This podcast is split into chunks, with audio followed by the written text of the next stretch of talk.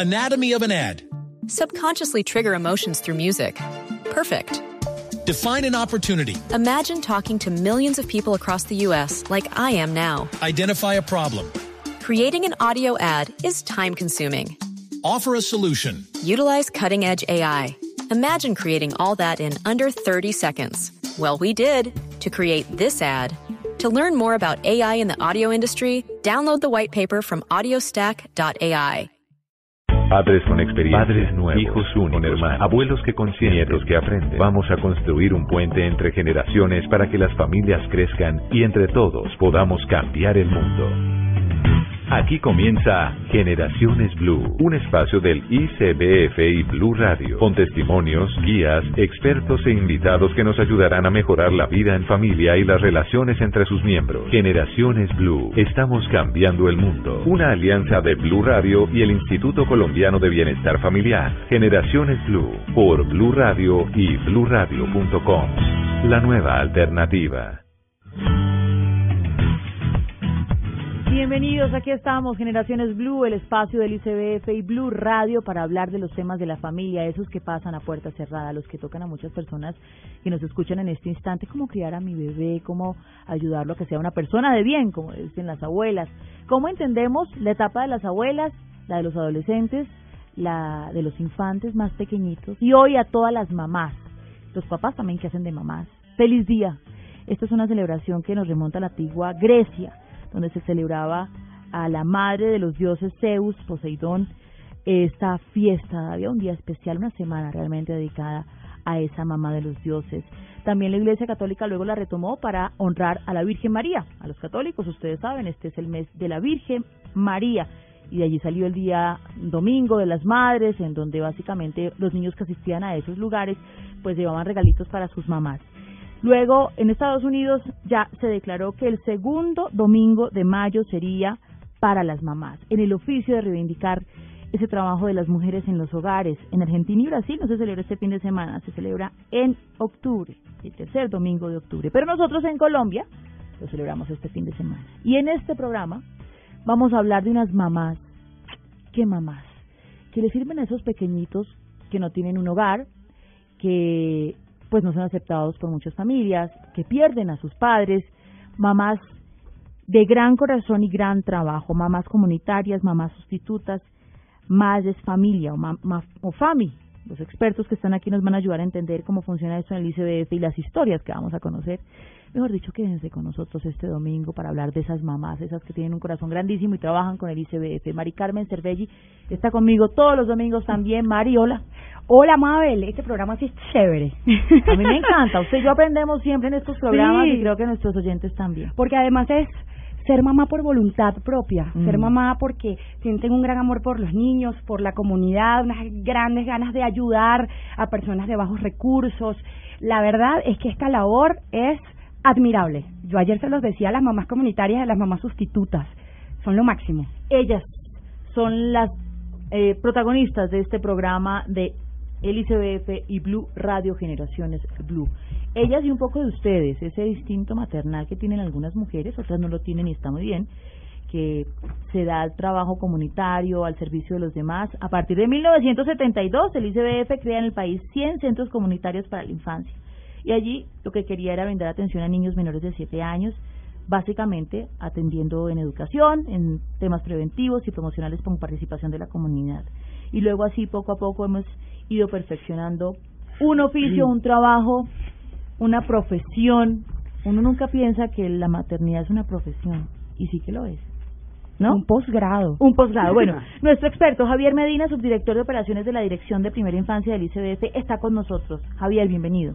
Eh, muchas gracias Mabel y un saludo a todos los oyentes. Qué placer estar hoy acá celebrando el Día de la Madre y haciendo ese reconocimiento a nuestras eh, madres comunitarias y madres sustitutas que cumplen una labor eh, muy loable en beneficio de los niños de Colombia. A nosotros no nos gusta tanto el tema institucional y creo que hemos sacado un poquito siempre en este programa eh, el tema de la ley, de la norma, como toca, que ustedes trabajan en eso. Pero yo quiero empezar contándole a mis oyentes que usted es hijo de un hogar que adoptó, no adoptó, no es la palabra, que acogió a niños del ICBF. ¿Cómo es eso?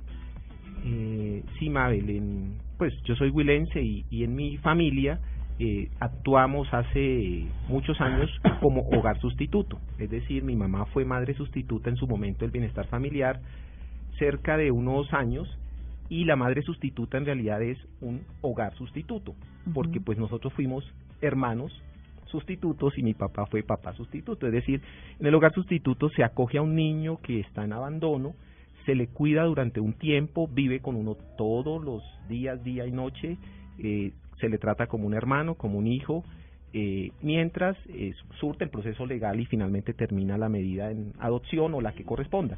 Pero es una labor muy bonita y, y digamos, ahí también aprendí mucho de tener hermanos que no son hermanos propios, pero aprender a Yo, yo no puedo pasar este momento que estoy viendo cómo se le ponen así los ojos un poco vidriosos a usted y se llenan un poco de lágrimas. Antes de este programa, antes de comenzar y saludarlo, nos decía, eh, nosotros dejamos de hacerlo porque, por ejemplo, estábamos con niños y hay unos apegos que empiezan normales a establecerse. Niños que no querían sus papás y llegaban a su casa y a los nueve meses tenían que partir. Sí, eh, al final la decisión que tomamos como familia fue dejar el programa porque terminaba siendo muy fuerte el, el desapego. O sea, en el momento en que el niño, uno sabe que pues es la mejor decisión, que encuentra una familia que lo adopta, que lo va a cuidar de por vida y que es lo mejor para el niño. Y que uno es un hogar temporal, es un hogar sustituto. Pero ese desapego, ese momento de la salida terminaba siendo demasiado fuerte, nos afectaba a todos, a papá, a mamá, a nosotros. Eh, muchas veces acompañábamos el niño hasta la entrega a la familia que se lo llevaba.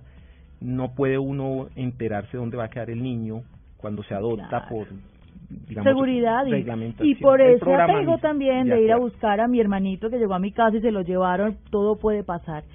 Pero la experiencia fue bonita o no? muy bonita. Eh, todavía hoy tenemos contacto con algunos niños, especialmente Ay, los que se fueron para el exterior. Ahí ¿Cuántos hermanos tuvo?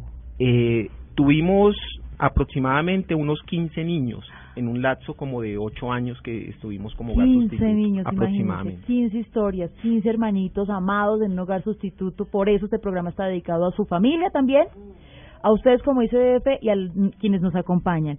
Hablemos de, de la intención. ¿Qué, ¿Qué se busca cuando una mamá asume eh, una mamá sustituta, una mamá FAMI, que usted me va a explicar qué es, o una mamá comunitaria? Son distintas. Sí, son, son distintas, digamos, ya hablamos del hogar sustituto que cuida al niño, que está en un proceso de, de, de protección por el Estado mientras se decide su situación hacia adopción o, u otra. La madre comunitaria tradicional es una, eh, hay madres y padres comunitarios además, o sea, hoy estamos celebrando el Día de la Madre, pero tenemos también padres comunitarios, es una persona voluntaria de la comunidad, muy cercana al entorno de los niños que cuida, es una persona que cuida en su hogar, en su propia vivienda, alrededor de 12 o máximo 14 niños, la madre o el padre comunitario, y eh, son niños que viven cerca, entonces hay una relación también con los vecinos y ella los cuida durante todo el día, eh, desde temprano hasta finales de las horas, eso le permite también a los padres eh, naturales, biológicos, pues salir a trabajar y demás. Hay otra modalidad que son las madres FAMI. La madre FAMI es una madre comunitaria también que atiende, eh, y FAMI es familia, mujer e infancia, atiende a madres gestantes y a madres lactantes hasta los seis meses de, de edad. Este programa está dirigido principalmente a la familia, está enfocado a temas de, de cuidado, de crianza, de maternidad, de promoción de la lactancia materna, eh, que es fundamental en los primeros meses de- del niño. Entonces, este programa, aparte de atender a los niños, también hasta los dos años, atiende a madres gestantes y a madres en periodo de lactancia exclusiva, es decir, hasta los seis meses. ¿Qué se necesita para ser una mamá, por ejemplo, comunitaria? Los requisitos eh, son, son, digamos, básicos en el sentido que es fundamental la decisión, porque es un programa que nace efectivamente como un volunta- voluntariado, como un servicio social. Se debe tener por lo menos bachillerato. Eh, hoy en día el programa ya tiene cerca de 30 años en, en la madre comunitaria tradicional, en FAMI tiene cerca de 25 años. Hoy en día ya las madres comunitarias se han capacitado muchísimo. Hoy tenemos muchas que son ya profesionales, psicólogas, trabajadoras sociales, nutricionistas, técnicos en primera infancia, digamos, eh, pero el requisito esencial es bachillerato, es reconocimiento por parte de la comunidad. Tenemos hogares y madres y padres comunitarios, por ejemplo, en comunidades indígenas, donde el requisito esencial es que la comunidad los seleccione como tal. Mm. Digamos que haya esa confianza de los vecinos, de los padres y madres biológicos que van a dejar al cuidado de esa madre o padre comunitario sus niños. Entonces, en las comunidades indígenas, además no en, no en todos los casos se exige ni siquiera el bachillerato, allá tenemos casos en que no, en la selva eh, pero desde que tenga el reconocimiento de la comunidad, ese es un requisito esencial en estos casos y en general, por lo menos el bachillerato. Pero una madre comunitaria puede de repente trabajar en la mañana en otro trabajo y luego dedicarse en la tarde a esa labor de voluntariado o tiene que dedicarse exclusivamente a ser madre comunitaria. La madre comunitaria cuida a los niños todo el día, entonces es un trabajo de dedicación de tiempo una remuneración, un salario mínimo y digamos que ese es su trabajo y seguridad social y todo eso. Sí, eh, este, eh, pero termino, la madre FAMI, a diferencia de la comunitaria, sí trabaja medio tiempo, ah. ¿sí? Porque la madre FAMI se atiende es a través de encuentros educativos y de visitas en las casas, pero entonces no es el cuidado durante todo el día del niño como sí lo hace la madre comunitaria en su casa. Eso en cuanto a la dedicación. Eh, hoy en día ganan el salario mínimo. Eh, Hoy en día es desde hace dos años. Eh, antes no, ¿no? Antes no, antes tenían una beca, era parcial y se reconocía obviamente el alimento del niño, una dotación básica para que opere el hogar. Pero hoy en día ya, eh, digamos, como parte de la política de formalización laboral del, del gobierno anterior y que continúa en este periodo nuevo de gobierno, se llegó al salario mínimo como un reconocimiento a la labor tan importante que ella realiza. Digamos, lo mínimo era que ganasen, como hoy ya lo hacen, el salario mínimo. Bueno, entonces si yo quiero ser una mamá comunitaria o una mamá sustituta, yo solamente me dirijo a ICBF, entrego mis documentos, ¿qué hago? Sí, las eh, todo se, eh, se maneja a través de los centros zonales, que son nuestros puntos más inmediatos de atención, donde pues se verifican los requisitos de la madre, se hace visita en la casa, porque es que de todas maneras como el cuidado es en la casa, pues en nuestros equipos van, revisan. Eso le iba a preguntar, porque casos existen eh, de fallas, de inconvenientes, de niños que pierden la vida o son violados en algunos de estos centros. Eh, ¿Cómo se asesoran ustedes para que las condiciones sean las adecuadas?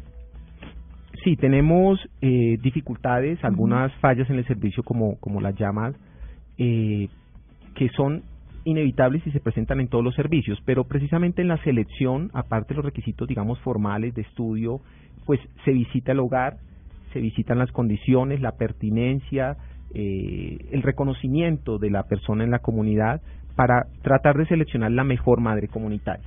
A veces esas fallas en el servicio se presentan por otras personas que llegan al hogar o que viven allí o por el entorno o por condiciones de seguridad, porque se ha hecho un esfuerzo muy importante para que las condiciones, y se sigue haciendo, es una apuesta grande en este nuevo cuatrenio, las condiciones de la casa de la madre sean las mejores posibles para que atiendan al niño, pero eh, hay partes del país, sobre todo las más retiradas, en las zonas rurales, donde no tenemos las condiciones y hay todavía mucha inversión por hacer, donde las condiciones de la vivienda no son las mejores, ni por seguridad, ni por higiene. Entonces, todo eso hay que buscarlo, pero es un proceso en el cual además, pues, la prioridad siempre será la mejor atención a los niños y la atención. Claro. Y los testimonios de las mamás que trabajan por los otros niños, esos niños en estado de vulnerabilidad.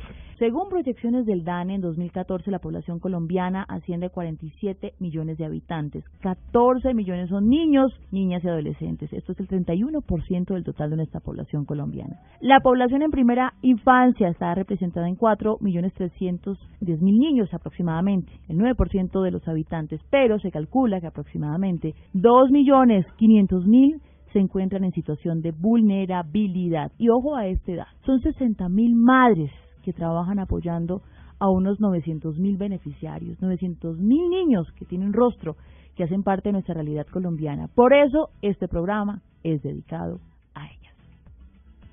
Ya regresamos con Generaciones Blue. Estamos cambiando el mundo.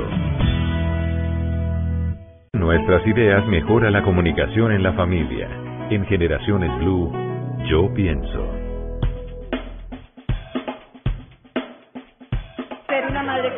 Para mí es servirle a la comunidad, a todos estos niños que los papitos deben trabajar y no tienen con quién dejar sus hijos, por la cual estamos nosotras dispuestas con mucho amor para ellos. Ser una madre comunitaria es la segunda mamá para estos niños. Mientras las madres trabajan, entonces nosotros somos las segundas madres para ellos. Nosotros como que reemplazamos ese cariño que les hace falta y se lo damos acá a conocer por medio de las actividades, del juego. Para mí ser madre comunitaria, más que un reto, es una, una labor hermosa. Lidiar con niños es una manera muy maravillosa de experimentar la vida. Eh, para mí una madre comunitaria es una persona que entrega todo por los niños.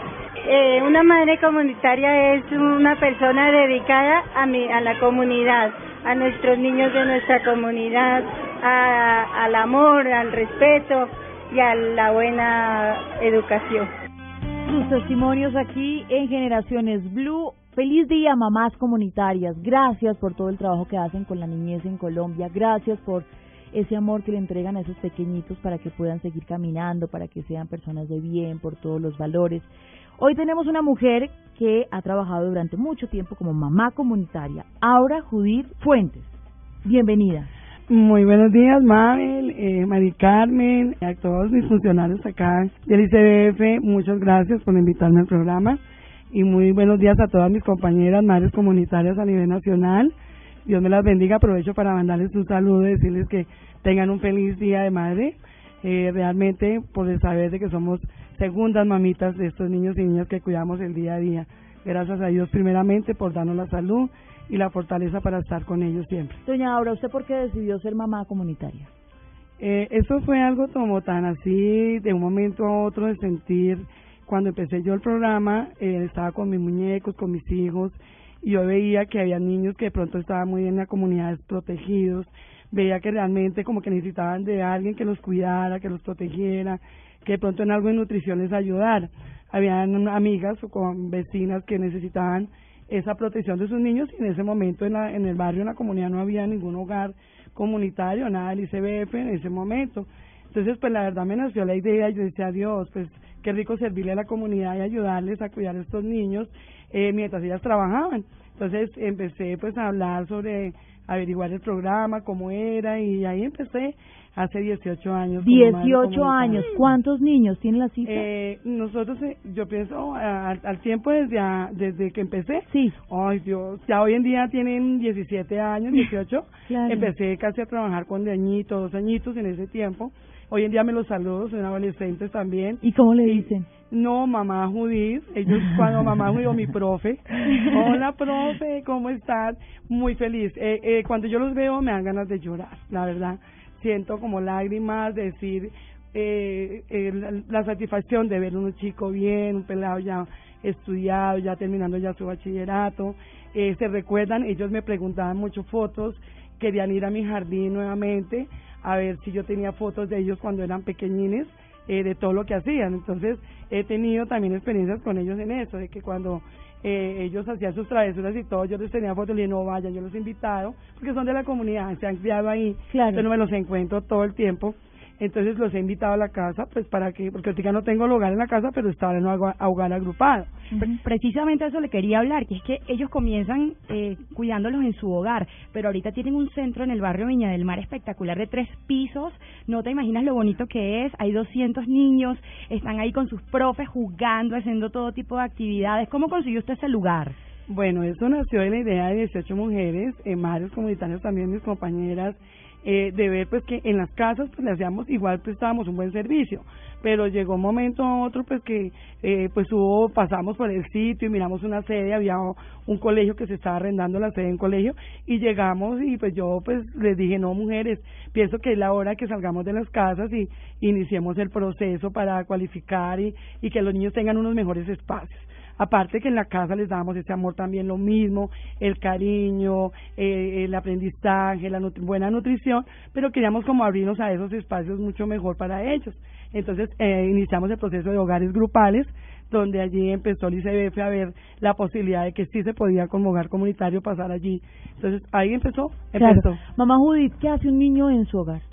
Uy, desde que inicia, la labor desde que inicia, la felicidad, el abrazo, el amor y el cariño. Cuando llega y ve su segunda mamá, nosotros somos la segunda mamá para ellos. Entonces ellos se desprenden fácilmente ya de mamá porque ya tienen la confianza con nosotros. Ellos ya nosotros empezamos a iniciar su proceso, la bienvenida, todos los momentos pedagógicos que realmente inicia inician este momento con ellos. Entonces empezamos con el vamos, el bienvenida, el amor, hola, ¿cómo te fue? ¿Qué hiciste con mamá anoche? ¿Qué hicieron? Eh, en la noche anterior les preguntamos ese día qué hicieron en la bienvenida. Después iniciamos un proceso de hacer actividades. Entonces, bueno, ¿hoy qué quieren hacer? Más que le pregunté, lo que yo tenga planeado es qué quieres hacer hoy que él siempre venga con algo, profe, yo quiero pintar, profe, yo quiero colorear, yo quiero eh, eh, rompecabezas, yo quiero muchas cosas, ellos todos quieren todo. Entonces uno lo que hace es decirle, bueno, hoy vamos a, trabajar esto, lo que ustedes quieren. Entonces vamos y, Juanito, tú quieres trabajar con rompecabezas, vamos a trabajar rompecabezas.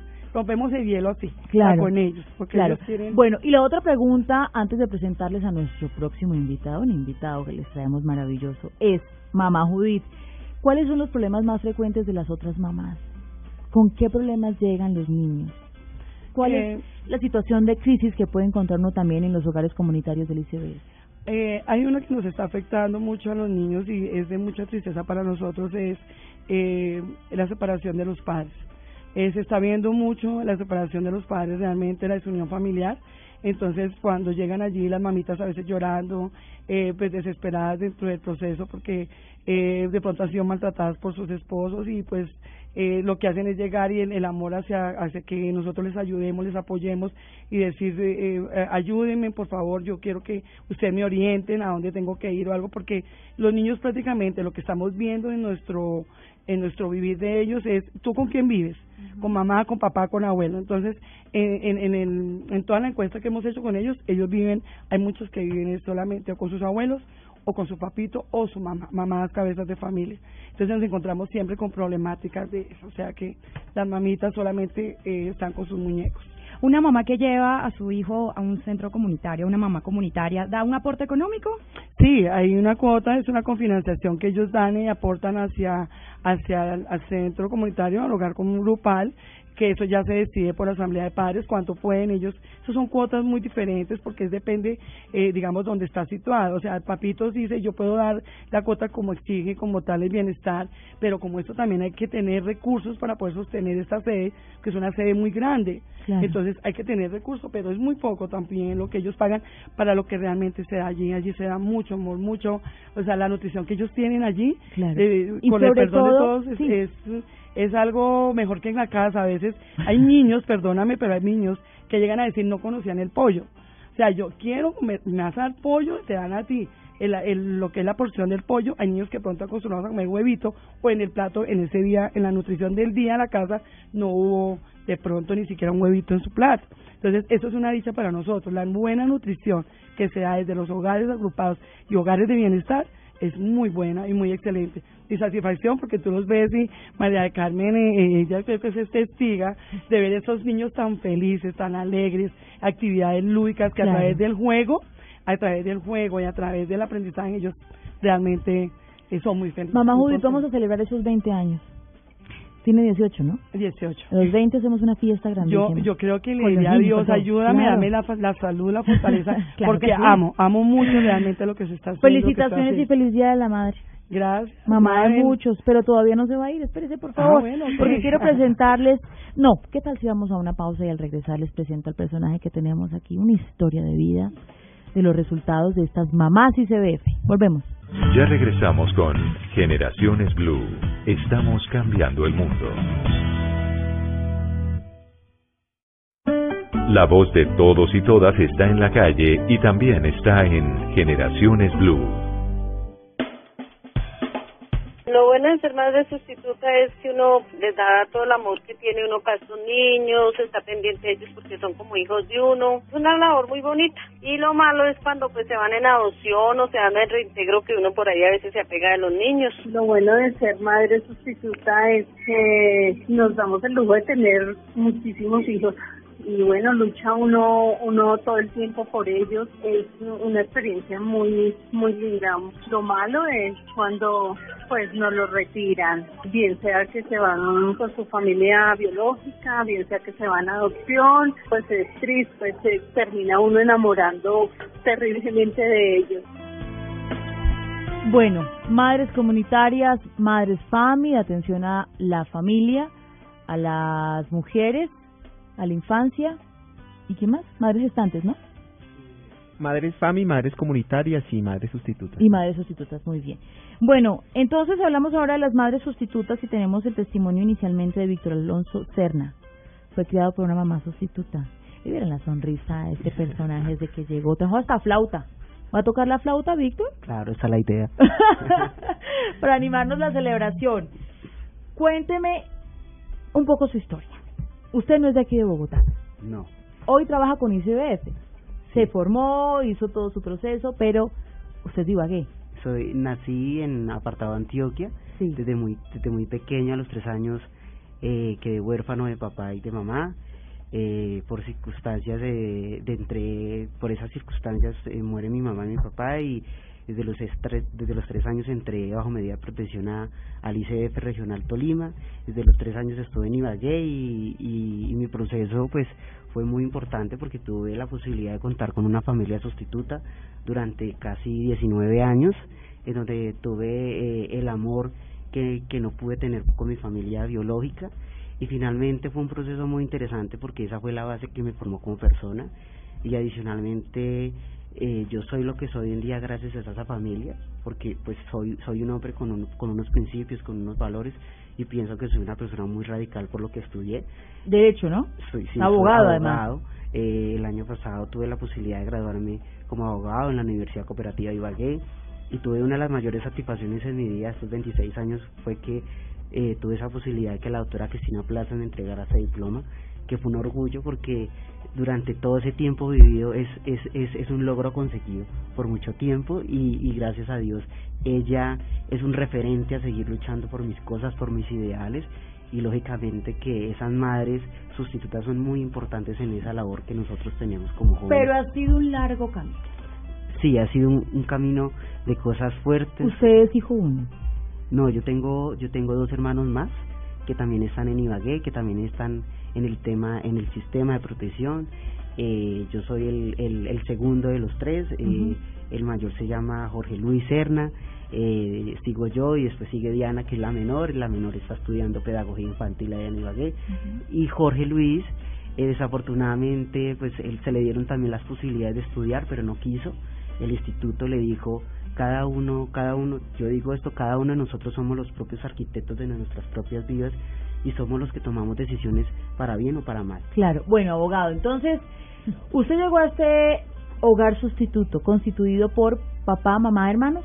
Sí, eh, la, el, el hogar eran dos, eh, mis papás, mi mamá y cuatro hermanos sustitutos. Papá que todavía lo llama todos los días. Sí, que todos los días me llama, me pregunta qué, qué quiero, qué necesito.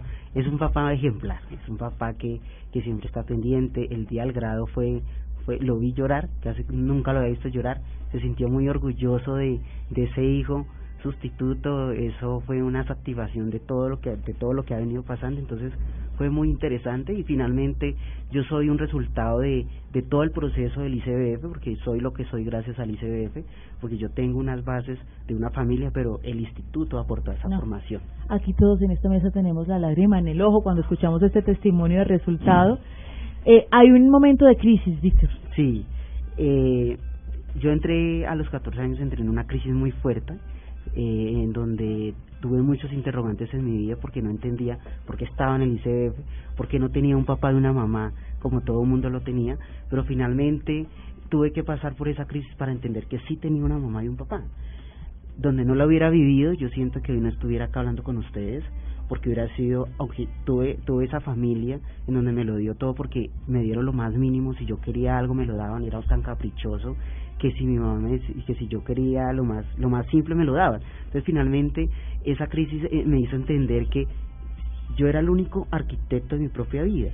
Estuve estuve en esa modalidad eh, después de, de esa crisis que tuve eh, mi mamá se cansó de mí por todo mi comportamiento. Tuve que entrar en una institución de protección en donde me marcó mucho, a mis 26 años me marcó mucho lo que viví y entendí que sí tenía una familia y era esa familia sustituta, era esa familia que, que me decía todos los días cómo está, cómo amaneció, qué quiere, qué le hago. Y en el albergue, en la situación que tuve, no lo tuve.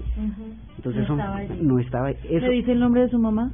Eh, mi mamá se llama María Leita Correa y... ¿Y su papá? Adonai Roa y y mis hermanos que los adoro mucho. Ay, qué belleza. Les mandamos desde aquí un abrazo. Gracias por el trabajo que han hecho con el abogado Víctor Alonso Serna, ya graduado. Ya me va a tocar la flauta porque quiero entrevistar a esa mamá sustituta que está llorando, como el resto de la mesa, cuando escuche este testimonio. Doña Ruth Estela Burgos, bienvenida, doña Ruth.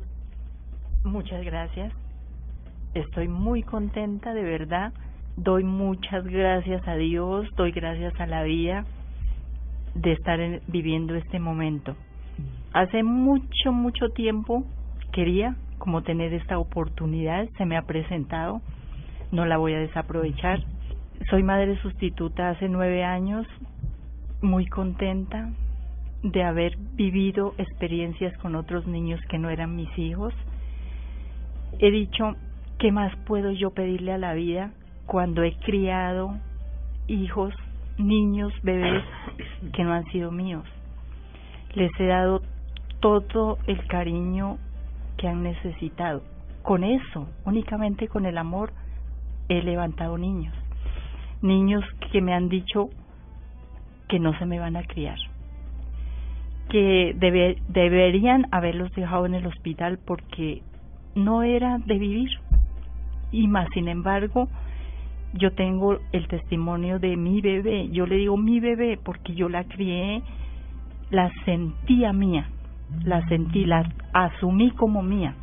Una bebé prematura, con nueve enfermedades, oxígeno dependiente, con un peso de 1500 gramos, un, un, un tamaño de 44, que nadie daba nada por ella. Y la niña se me crió levanté a la niña y a los 13 meses de edad la niña equilibró con el tamaño, peso, todo de un niño normal. Ese esa esa bebé es la que a mí me ha marcado más de todos los ¿Cuántos niños, doña Ruth? Por mi hogar han pasado 81 niños. 81 niños. encontraron amor cinco,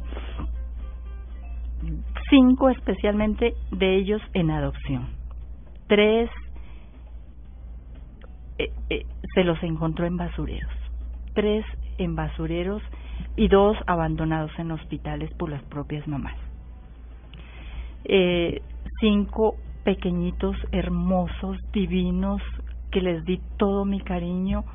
Gracias a Dios están bien. ¿Sabe se de fueron. No. Mm pero yo sé que les ha ido muy bien. Yo sé que les ha ido muy bien. Eh, tengo como una experiencia de una psicóloga del ICBF cuando teníamos nosotros las valoraciones.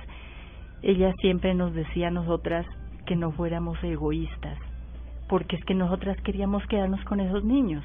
O sea, yo me hubiera podido tener mis 10, 15 hijos, pero ella me nos decía que no seamos egoístas, que diéramos la oportunidad a unas familias que de verdad no tienen hijos, que les diéramos la oportunidad a esas familias de tener un hijo, de darles la posibilidad a esos niños abandonados de tener un hogar, de tener una familia. Gracias a ella comprendí, porque antes no comprendía, no comprendía que yo nosotras decíamos nos quitaron los niños. No es que nos los hayan quitado es que necesitan deben conseguir una familia tienen el derecho de ir donde una familia. Ya comprendí que esos niños están muy bien. Señora Ruth entonces esa es su manera de manejar el desapego. Qué hace usted cuando ya ha llegado la hora de que su niño se vaya cuando comprendí eso de que no debería ser egoísta que debería dar a esas familias que no tenían niños, hijos, la oportunidad de tener uno para levantarlo como si propio, ya el desapego lo fui manejando muy bien. Porque antes, pues lógico, era echarse a morir, de echarse a la pena total de esos niños sin saber cómo les iría, sin saber cómo estaban, que, que si, si habrán manejado las mismas rutinas que uno manejó. Ya cuando comprendí eso, entonces ya el desapego ya fue mermando, fue mermando y ya la última niña, por decir, eh, se me fue el 23 de diciembre del año pasado. Eh, era mi Navidad, pues por supuesto, no triste, pero no, a la final fue alegre porque esa bebé se fue con una muy buena familia y yo sé que está bien. Espíritu de mamás, hoy el Día de la Madre, hay padres sustitutos también, este programa lo vamos a hacer, se los prometo, pero hoy hablamos de ellas, que han ayudado a criar hijos como Víctor Alfonso Serna, Víctor Alonso Serna, que nos acompaña el día de hoy, y otros tantos. ¿Ha hablado con algunos de ellos, doña Ruth? ¿Contacto con algunos de esos niños que pasaron por sus manos? Mm, de adopción no, de los de los niños que pasaron porque tenían sus papás biológicos y fueron reintegrados ya cuando el proceso terminó, sí, sí. Eh, ellos me dicen es tía, por porque los lazos que se debe tener en el hogar, entonces eh, como que les da más confianza a ellos, a los niños, entonces ellos me dicen tía Ruth. Y cuando me los encuentro, sí, me he encontrado con adolescentes y niños pequeños, de pronto ya no se han acordado, pero las mamitas sí se acuerdan, le dice, tú estuviste con ella. Y ha sido bien, muy bien y muy contenta de verlos que después de su proceso de separación de esos papás, como que los papás al fin comprendieron que, que no deben dar papaya. Con los niños no deben dar papaya, deben desde el principio tomar su posición de padres. ¿Sí? Entonces, no, muy contentas. Cuando y nosotros, mire, felices de tenerla aquí. Escuché su testimonio. Usted dice, voy a aprovechar esta oportunidad. Tómese los micrófonos de Blue Radio. Voy a hacer una pausa, doña Ruth. Cuando regrese, el doctor Víctor Alonso Serna, abogado, recientemente, ¿no? Nos va a tocar la flauta y usted me va a decir otras cositas y también Aura Judith Fuentes va a hablar con nosotros y nuestro experto Javier Medina nos va a dar otros datos y testimonios de esta celebración. Mamás comunitarias y CDF. Ya regresamos con Generaciones Blue. Estamos cambiando el mundo. Expresar nuestras ideas mejora la comunicación en la familia. En Generaciones Blue, yo pienso. Pues para mi madre comunitaria es trabajar por la comunidad sin ánimo de lucro y sin, dar tolerancia, amor, cariño para los niños y, y, ante, y la sociedad también porque nos toca con los papás. Madre comunitaria es ser una mujer integral, porque si uno tiene que ser primero madre para poder sentir el amor y el cariño por estos niños. Para mí es lo mejor que le puede pasar a uno y estar muy pendiente de los niños que tengan buena nutrición, que tengan buena pedagogía. Es lo más lindo que me ha pasado en la vida, porque soy feliz con el trabajo que tengo. Me encanta, me encanta trabajar con los niños y niñas. Soy feliz de poderles brindar lo que ellos necesitan. Las madres comunitarias somos unas personas que tratamos de dar lo mejor de nosotras en recreación, en afecto, en cuidado, pero también en aprendizaje, porque pues por eso nos hemos estado eh, profesionalizando, buscando llegar a los niños con un nivel pedagógico que los, sal, los saque adelante y que lleguen con buenas bases para la educación formal. Silvia, Mamás Comunitarias, ICBF, Blue Radio hace este programa Generaciones Blue, hoy en homenaje a ustedes y los invitamos todos los domingos a las 12 del día, nos sentamos aquí a conversar de esos temas de familia, y sentamos a las generaciones, a, los, a las mamás, a los papás, a los niños, niñas, adolescentes, a los jovencitos, a las abuelas también que nos acompañan. Y seguimos con este tema. Muchas preguntas en redes sociales. Mari Carmen. Sí, una de ellas es, hay niños que se quedan huérfanos y llegan a un, hogar sustituto, pero hay otros que tienen a sus papás biológicos. ¿Cómo es el proceso que hay que seguir mientras el niño está en el, en el hogar sustituto y sus papás pues están preparando para recuperarlo de alguna manera? ¿Cómo, cómo funciona eso? Bueno, eh, se supone que eh, cuando el, el niño entra bajo medida de protección a un hogar sustituto y él tiene sus padres biológicos, el proceso dura durante un, durante un periodo de cuatro meses. Es una medida que toma el, defensor de, de familia, que es el tema de vulneración de derechos, y en, durante ese proceso de cuatro meses el defensor tiene que hacer un seguimiento con el equipo psicosocial y, ellos miran si definen si es, si es necesario reintegrar ese niño en atención a las visitas que hace el equipo. Si el defensor considera que no es necesario aún reintegrar al niño, el defensor tiene la facultad legal de, de, de, de solicitar dos meses más de prórroga para que continúe ese seguimiento. Durante esos dos meses, el defensor de familia debe definir la situación legal del niño, si se reintegra o debe seguir bajo medida del ICB. Bueno, eso es clave para también entender el tema de adoptabilidad y porque las mamás dicen depende, si son adoptables, pues es otro proceso. Si son niños que sus papás murieron, como el caso de Víctor Alonso, pues es otro procedimiento. Eh, Javier, en general una mamá sustituta en este caso, ¿qué debe hacer para acceder a, a este apoyo a los niños de Colombia?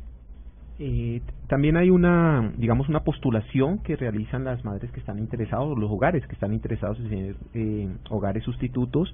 El centro zonal, de igual manera como las madres comunitarias, verifica las condiciones y finalmente determina si es un, una madre, un hogar sustituto adecuado y le asigna niños eh, dependiendo de la situación. Como decía Víctor hace un momento, hay madres sustitutas que tienen un niño, hay unas que tienen más niños en, el hogar, eh, a veces llegan niños que son hermanitos y se procura que mantenerlos juntos. Correcto. Entonces hay muchas circunstancias ya, pero digamos después de que ya se ha autorizado, se ha escrito como madre o como hogar sustituto, pues se va manejando. Hay periodos en los que las madres no tienen niños, también ocurre eh, y están digamos eh, disponibles para para cuando se requiera un hogar sustituto. Claro, doña Ruth, ¿usted tiene algo más para decirnos? Estamos llegando a la parte final de nuestro programa el día de hoy. Eh, aprovecho la oportunidad para agradecer al ICBF eh, en este momento en manos de la doctora Luz Audrey Remolina, que hace, hace poco ella tomó el cargo de hogares sustitutos. Eh, el reconocimiento para nosotras ahora ha ido aumentando porque hace tiempo no se sabía que era un hogar sustituto ni una madre sustituta. Es más, hoy en día no sabe mucha gente que es un hogar y una madre sustituta, pero mm, se ha ido poco a poco dándole renombre a nuestra labor. Usted tiene hijos, ¿verdad? Sí, yo tengo dos hijas, pero ya son mayores. ¿Ellas qué piensan de su trabajo? No, ellas son felices con mis hijos, todos, porque es que el hogar sustituto no solo está en la cabeza de nosotras, el, es hogar, y el hogar incluye todo, el esposo, los hijos. Entonces es un hogar, no es la madre sustituta que sí, somos nosotras, está en cabeza nuestra, pero es completo el hogar, todo el hogar, eh, digamos, como que se compromete al trabajo. Claro. ¿Sí? Y eso es fundamental. Eso es eh, muy Doña fundamental. Ruth, feliz día. Muchas gracias. Por esos 80 niños y niñas que usted ha ayudado a que salgan adelante. Para madres sustitutas que tienen niños con discapacidad. Déjeme decir que es un trabajo enorme, enorme, muy gratificante y felicitaciones para esas señoras. Yo me les quito el sombrero. Usted lo logró, usted tuvo una bebita, como dice usted, ah, mi bebé, y lo logró, la sacó adelante.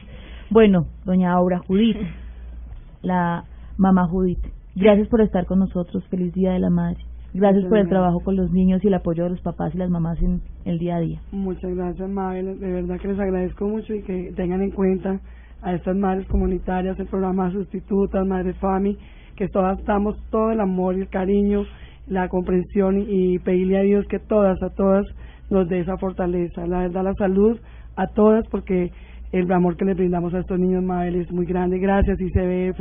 Dios los bendiga, que siempre sigan adelante con estos programas, que los apoyen muchísimo, apóyenos en todo, que nosotros estamos ahí para estar con estos niños y niñas de Colombia. Tengo pendiente una serenata. Ay, Pero quiero que nuestro experto Javier Medina, subdirector de operaciones de la Dirección de Primera Infancia del ICBF, pues dé el mensaje institucional en el Día de las Madres. Sí, a todas eh, las madres, y eso que yo soy bastante madre. no, en este día tan especial a todas, eh, a mi mamá en primer lugar y a todas las madres de Colombia, un reconocimiento porque es en, en la labor de madre y en la labor de hogar donde efectivamente logramos transformar a Colombia, donde logramos que esos valores, como lo ha dicho Víctor, que hoy él tiene, se forman es en un hogar, se forman en buena medida por la madre eh, obviamente también el padre y, y la familia en general. Entonces, un saludo muy especial para ellas.